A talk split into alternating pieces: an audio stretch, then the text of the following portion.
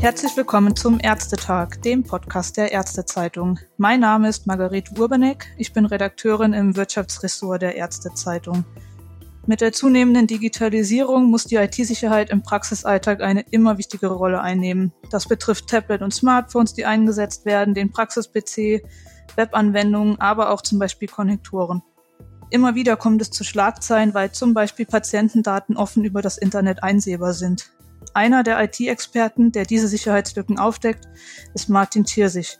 Mit ihm spreche ich heute über die IT-Sicherheit in Praxen und wir werfen gemeinsam einen Blick in die neue IT-Sicherheitsrichtlinie der KBV. Guten Tag, Herr Thirsich. Guten Tag. Herr Thirsich, Sie sind IT-Sicherheitsberater und ich habe es ja gerade schon mal angesprochen. In der Vergangenheit haben Sie immer wieder Schwachstellen im Gesundheitswesen aufgedeckt. Ich erinnere mich da an die Arzt- und Praxisausweise, die ohne Identitätsprüfung bestellbar waren oder auch an die Geschichte kürzlich, als Sie über frei zugängliche Konnektoren auf Patientendaten hätten zugreifen können. Vielleicht erklären Sie mal kurz zu Beginn, warum Sie so gezieltes Gesundheitswesen im Blick haben. Ja, gerne. Also beruflich bin ich als Informationssicherheitsberater unterwegs, auch in der Funktion als Informationssicherheitsanalyst. Das bedeutet, ich schaue mir Anwendungen an.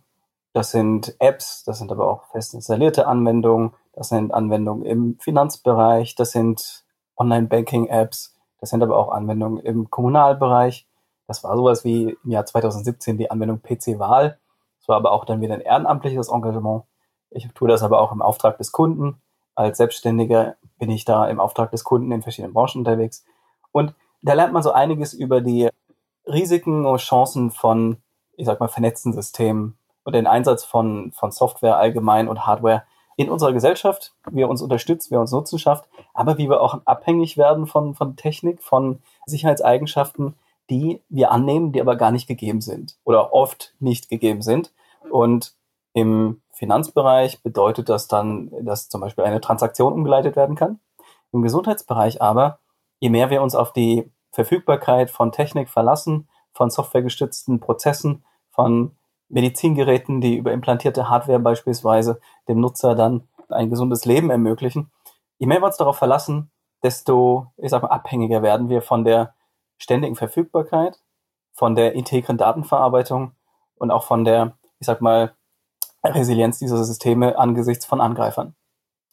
Und gerade im Gesundheitswesen haben wir da ein sehr hohes, ich sag mal, Nutzenpotenzial, aber auch sehr hohes Risikopotenzial. Und das aufzudecken, das beschäftigt mich in etwa seit drei, vier, fünf Jahren, muss man sagen.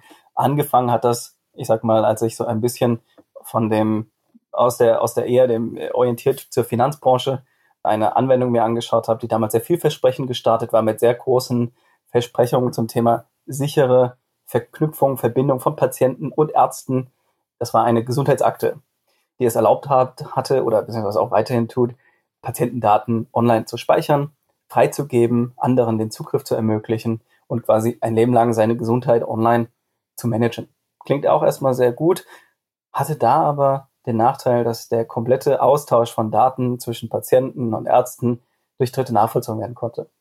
Und das war der Einstieg in das Thema für mich Gesundheit und mit dem Thema der Telematikinfrastruktur, was ich dann in meinem Engagement im Chaos Computer Club im CCC ja letztes Jahr auf der Bühne mit Herrn André Zilch und Christian Podowski, Arzt, Anästhesist, vorgestellt habe, da haben Sie ja schon eingangs von kurz gesprochen, haben wir dann auch gezeigt, dass die staatlich, ich sag mal, vorgegebene Vernetzung des Gesundheitswesens ebenfalls, ich sag mal, davon profitiert, dass Externe da draufschauen und Sicherheitsmängel frühzeitig öffentlich machen, so dass man hier Risiken abstellen kann, bevor sie tatsächlich zu Gesundheitsgefährdung führen, zur Patientensicherheitsbeeinträchtigung führen. So was ja jetzt auch bei der elektronischen Patientenakte, oder? Da haben Sie doch auch mitgewirkt mit der Gematik zusammen und Schwachstellen und auf Schwachstellen untersucht. Genau, richtig. Das heißt, das äh, ist immer im Rahmen des Chaos Computer Club Engagements vom CCC aus. Haben wir uns zum einen die äh, vorletztes Jahr die Bestellprozesse von Zugangskarten angeschaut,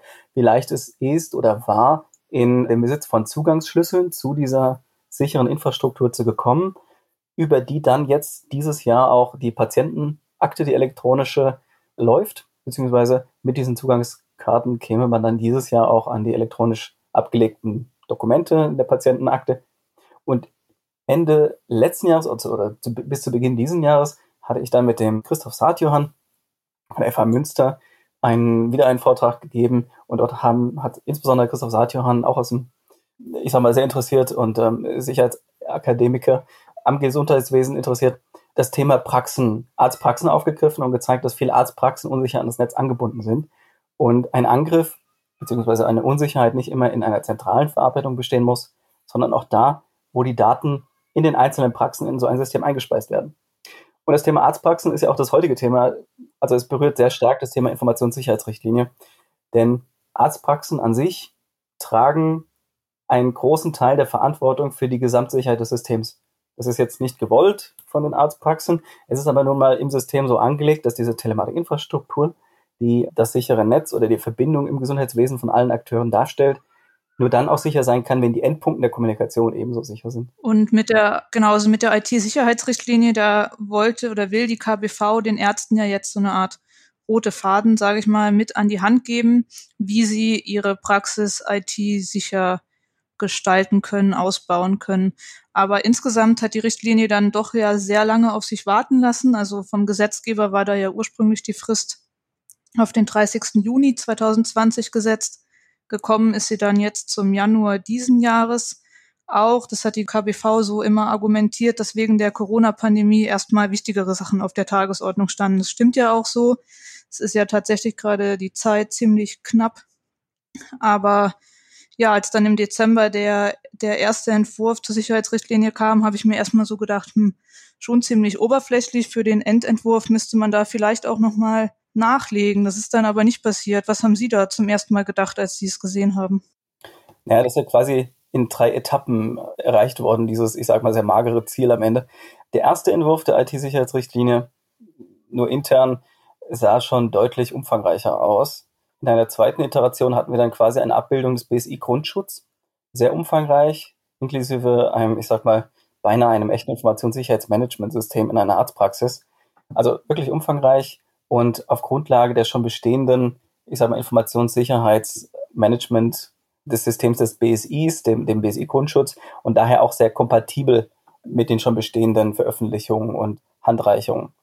Hier ging es dann nicht. Das war der KBV dann ja aber zu kompliziert, oder? Genau, das war dann, also es gab dann zwei Dinge. Zum einen wurde eine Finanzierung gefordert und zum anderen eine Praktikabilität, insbesondere für kleine Arztpraxen.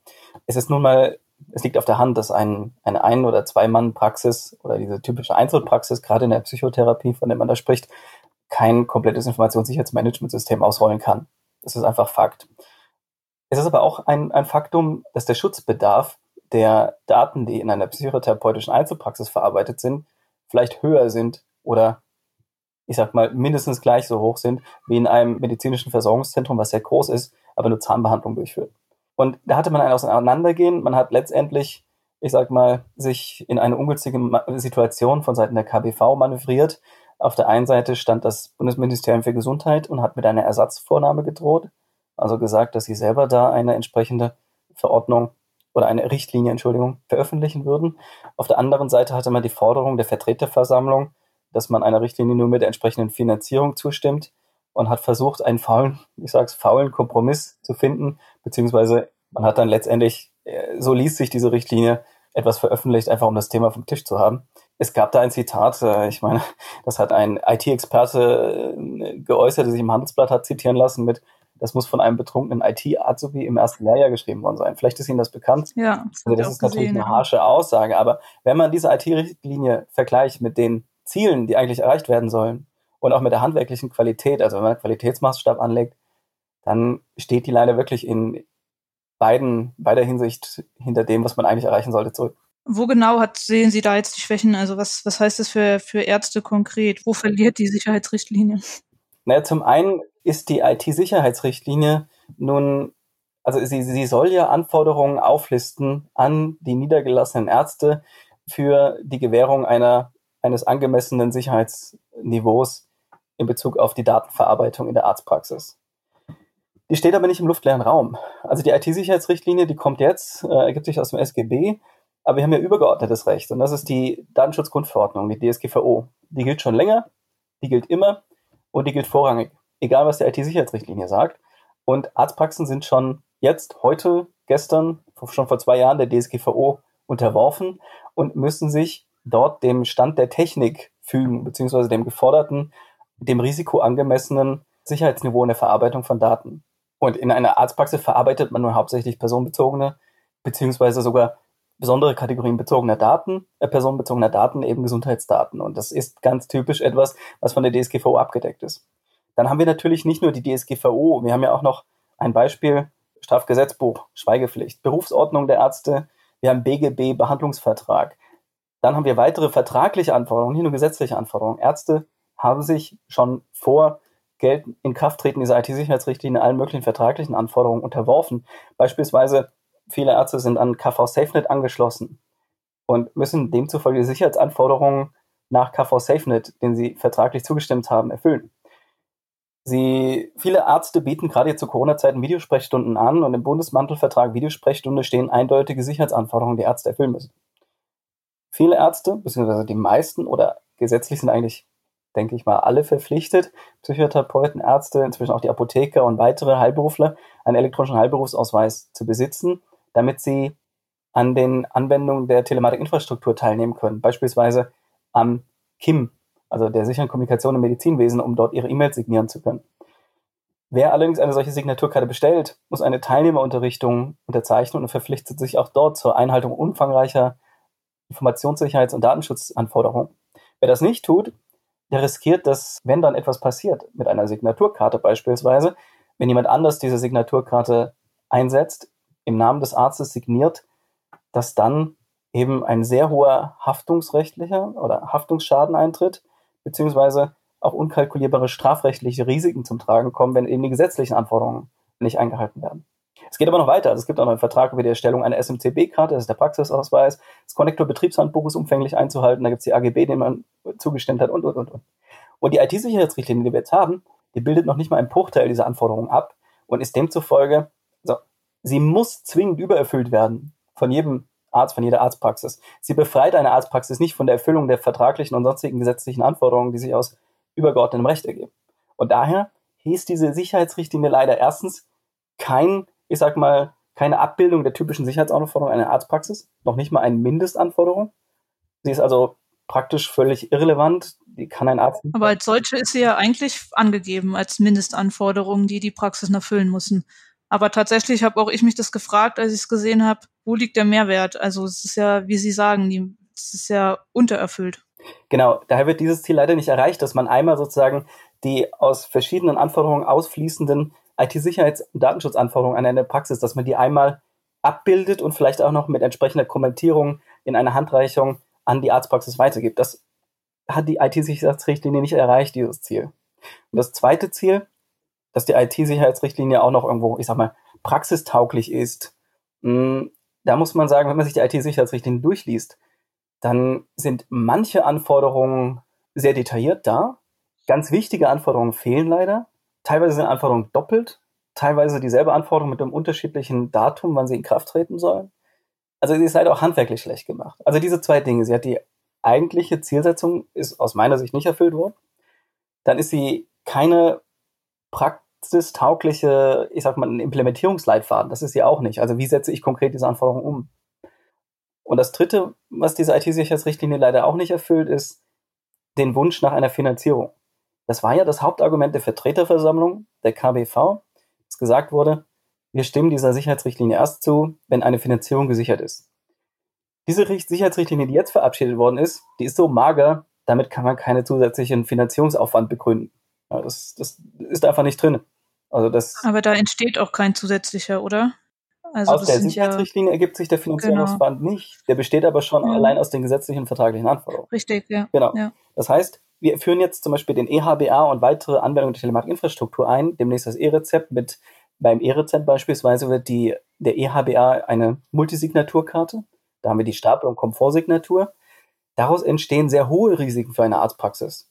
Denn damit, mit der Signaturkarte, lassen sich dann über 200 Unterschriften eines Arztes erstellen, ohne dass ich eine PIN eingeben muss, wenn Sie zum Beispiel die Arztpraxis falsch an das Internet angeschlossen haben, wie wir das jetzt äh, über den Jahreswechsel veröffentlicht haben, dass das tatsächlich sehr häufig vorkommt, dann hat quasi ein jeder Internetnutzer die Möglichkeit, in ihrem Namen, beziehungsweise im Namen der, des, des Arztes, des Inhabers des EHBA, zum Beispiel Rezepte auszustellen, Arztbriefe zu unterschreiben, aber auch einen Autokauf zu tätigen. Also das ist eine allgemeine Signaturkarte, mit der allgemeine Verträge geschlossen werden können.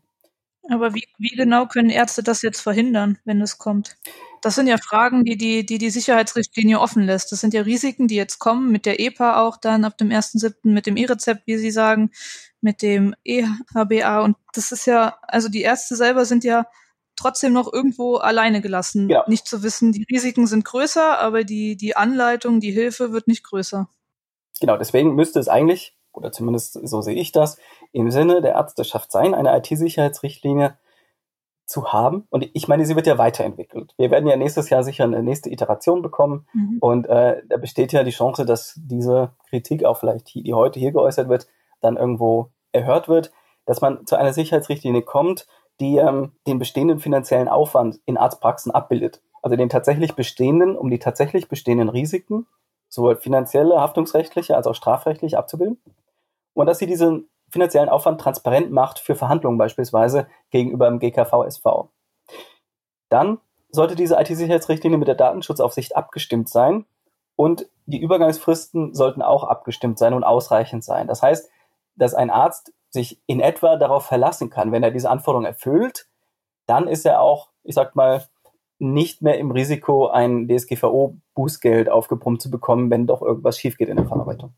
Weil er dann eben Stand der Technik abgebildet hat. Und diese Richtlinie darf eben den Praxisinhaber nicht in trügerischer Sicherheit, in so einer Scheinsicherheit wiegen, indem sie Dinge proklamiert, die sie ja nicht erreichen kann, indem sie also nicht sagt, diese Richtlinie dient dazu, den Stand der Technik oder die Anforderungen für ein akzeptables Datenschutzniveau abzubilden. Sondern es muss halt ehrlich sein. Und dann hat man einen ehrlichen Schutz, ein ehrliches Schutzniveau erreicht, wenn man diese dann, diese Wunschrichtlinie irgendwann mal bekommt und hat aber auch gleichzeitig einen hohen Finanzierungsaufwand. Der ist leider immer da. Informationssicherheit und Datenschutz kostet nun mal viel Geld. Und es sind nun mal nicht die Ärzte, die sagen, wir wollen diese Vernetzung, oder einige Ärzte wollen es nicht. Ärzte können auch nicht die Preise festlegen für ihre Behandlung und das einpreisen. Und deswegen ist es auch nur aus meiner Sicht fair zu sagen, gut, diese Aufwand, diese Kosten für die Informationssicherheit und den Datenschutz, die müssen irgendwo abgebildet werden und dann irgendwo in den Verhandlungen gegenüber GKVSV beispielsweise dann auch da einfließen. Das muss ja irgendwo finanziert werden. Aus Patientensicht kann ich auf jeden Fall sagen, wenn ich beispielsweise in eine psychotherapeutische Einzelpraxis gehe, da möchte ich nicht, dass die ihre Informationssicherheit und Datenschutzpflichten aus der DSGVO nicht erfüllt, weil sie sich auf eine IT-Sicherheitsrichtlinie bezieht, die sie als kleine Einzelpraxis da ausnimmt. Sondern ich möchte aus Patientensicht ein angemessenes Sicherheitsniveau und wissen, dass meine Daten, zum Beispiel psychotherapeutische Dokumente oder Behandlungsunterlagen oder Niederschriften, Arztbriefe, dass die entsprechend sicher sind. Damit eben das nicht passiert, was wir jetzt zum Beispiel in Finnland mhm. erlebt haben, wo in einem, genau. ja, das waren ja auch nur psychotherapeutische Behandlungsunterlagen, dass die dann auf einmal ähm, im Darknet meistbietend versteigert werden, beziehungsweise dass es dann im großen Umfang zu Erpressungen und Ähnlichem kommt. Absolut, das sind ja die Horrorvorstellungen, ja. Deswegen, ich würde mir wünschen, mehr die Patientenperspektive auch hier noch mit reinzunehmen. Und aus Patientensicht bin also zumindest ich bereit, auch ein zumindest ein paar Euro mehr Krankenversicherungsbetrag im Jahr zu zahlen, wenn ich dann weiß, dass zumindest die Digitalisierung im Gesundheitswesen robust, verfügbar und sicher ist und die vertraulichen Daten dort, die von mir dort erhoben werden, auch da bleiben, wo sie sind und hingehören. Das heißt ja, also im Prinzip warten wir auf die, die überarbeitete Sicherheitsrichtlinie jetzt kaum, dass die erste mal raus ist. Und gleichzeitig kommen ja aber die ersten TI-Wendungen jetzt schon dieses Jahr, oder was heißt die ersten, die zentralsten, sag ich mal. Ist es dann nicht irgendwie auch zu spät? Also wenn wir dann nächstes Jahr die Überarbeitung bekommen, die erwartet wird? Naja, die IT-Sicherheitsrichtlinie zählt ja nicht auf die TI-Anwendung allein, sondern hm. wir haben ja in so einer modernen Arztpraxis sehr viele Anwendungen. Dazu gehören zum Beispiel ganz typisch jetzt der Kalender, die, die Terminvereinbarung mit dem Arzt, mit der Ärztin. Heutzutage gibt es Angebote, wo ein, ein Patient sich im Internet einen Termin reserviert und den dann direkt sozusagen online in, das, in den Terminkalender des Arztes einträgt. Der Arzt sieht sofort, welcher Termin ist noch frei, welcher ist belegt und es entfällt zum Beispiel diese ganze Telefonsupport-Geschichte. Die Praxismitarbeiter sind nicht mehr am Telefon gebunden. Das ist außerhalb der Telematikinfrastruktur und gerade hier haben wir zum Beispiel über den Jahreswechsel veröffentlicht, dass eine der größten Plattformen für diese Terminbuchungssysteme, die von sehr vielen Ärzten auch in Deutschland eingesetzt werden, dass diese Plattform Vollzugriff auf die kompletten Terminsreservierungen gegeben hat. Und da muss man sagen, als Arzt oder Arztpraxis, Praxisinhaberin, Praxisinhaber, ist es wichtig, auch außerhalb der Telematikinfrastruktur bei der eigenen Auswahl von Cloud-Anwendungen, von Dienstleistungen, von Anwendungen, die ans Netz angebunden werden, also die sozusagen nicht in der Praxis selber laufen, sondern irgendwo außerhalb der Praxis laufen, dass man sich da auch versichert, dass schon ein, auch jetzt heute schon ein angemessenes Schutzniveau besteht für die Daten. Das heißt, die TI-Problematik, die ist parallel besteht die. Dort wissen wir allerdings, dass von der Gematik aus sehr schnell reagiert wird, auch auf Veröffentlichungen. Wir wissen zum Beispiel, dass es demnächst eine, ich sag mal, dass man dort Praxen von außen prüfen möchte, automatisiert, ob zum Beispiel der Connector dort richtig konfiguriert ist, von außen nicht erreichbar ist. Ja, da, da Und das war doch eine Reaktion auf Ihre, genau, auf Ihre Recherche ja. zu den Konnektoren, oder? Dass die Gematik da reagiert ja, hat. Ja, von daher ist man da nicht unbedingt als Arzt zum Handeln aufgefordert, um Anforderungen einer IT-Sicherheitsrichtlinie umzusetzen. Im anderen Bereich, also wenn es um die eigene Auswahl der eigenen Datenverarbeitung geht, da schon eher. Und da ist äh, Ihre Empfehlung, auf IT-Experten oder Dienstleister zurückzugreifen oder kann ich das auch selber? Kann mein Nachbar das machen, weil er es zu Hause auch schafft, seine IT aufzubauen? Hier gibt es ja zum Glück parallel zur IT-Sicherheitsrichtlinie eine zweite Richtlinie, die von der KBV ebenfalls verabschiedet worden ist, zur Zertifizierung von Dienstleistern. Das heißt, die KBV möchte eine Art Verzeichnis von zertifizierten IT-Dienstleistern dem niedergelassenen Bereich bereitstellen, wo man ein gewisses Mindestniveau an, an Kenntnissen voraussetzen kann, so dass mich bei der Auswahl eines Dienstleisters für eine Installation von Komponenten, und da hatten wir in der Vergangenheit viele Probleme, gerade bei der Installation von Konnektoren durch, ich sag mal, unqualifiziertes Personal, dass man da als Arzt, als Ärztin dann eine Auswahl von qualifizierten Experten hat in einem von der KBV zertifizierten Verfahren wurden die dann geprüft oder zumindest Qualifikation überprüft. Genau, also die Zertifizierungen starten ja jetzt im Februar. Genau. Dann ja. ist da, glaube ich, auch das Register zu erwarten, aber verpflichtet, einen zertifizierten Anbieter zu wählen, sind die Ärzte ja nicht. Also Nein, aber im eigenen Interesse. Können sie auch in Eigenverantwortung machen, ja. Also im eigenen Interesse sollte man sich sehr genau fragen, ob die Person, die man beauftragt, ich sag mal, wenn diese Person das Risiko nicht trägt für eine Fehlinstallation, ob man selber bereit ist, das zu übernehmen. Also es ist eine, wirklich eine sehr, sehr große Vertrauensfrage,